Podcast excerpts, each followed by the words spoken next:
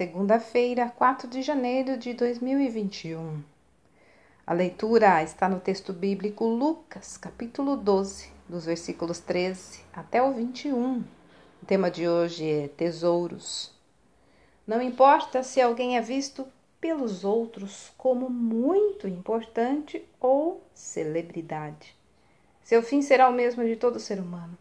Tais pessoas notabilizam-se por seu sucesso seja nas artes ou nos negócios, com frequência ficam milionárias, têm muitos bens e sua vida baseia-se na quantidade de fãs ou riquezas acumuladas. Apesar disso, muitas não terminam bem sua jornada aqui na Terra, pois percebem que tudo o que fizeram foi em vão. Ao chegar no momento da morte, não podemos levar conosco nada que pertença a este mundo. Isso é uma realidade inegável. Alguns se preparam para não viver frivolamente, entendendo a preciosidade da vida aqui na eternidade. Mas outros querem sempre cada vez mais riquezas e acham que depois da morte tudo acaba. Contudo, sabemos que não é o fim. A Bíblia é bem clara ao afirmar que uma vida longe de Deus resulta em morte eterna, mas aqueles com fé entregaram suas vidas a Cristo receberão o privilégio de viver com Ele eternamente no céu. Notamos que a história que Jesus conta na Bíblia é sobre um homem voltado para a obtenção de riquezas. A ganância faz com que as pessoas ajam como se nunca tivessem o suficiente para satisfazer seus anseios.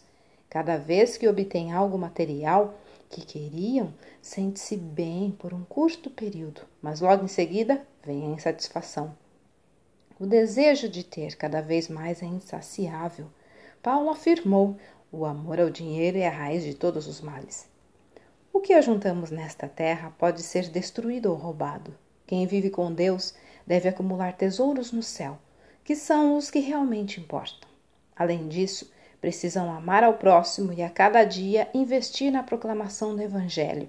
Aqueles que buscam desenfreadamente bens materiais, como se após a morte tudo fosse acabar.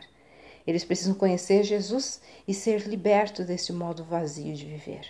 Olha, o tipo de tesouro que buscamos determina se nossa vida será em vão ou se terá real sentido.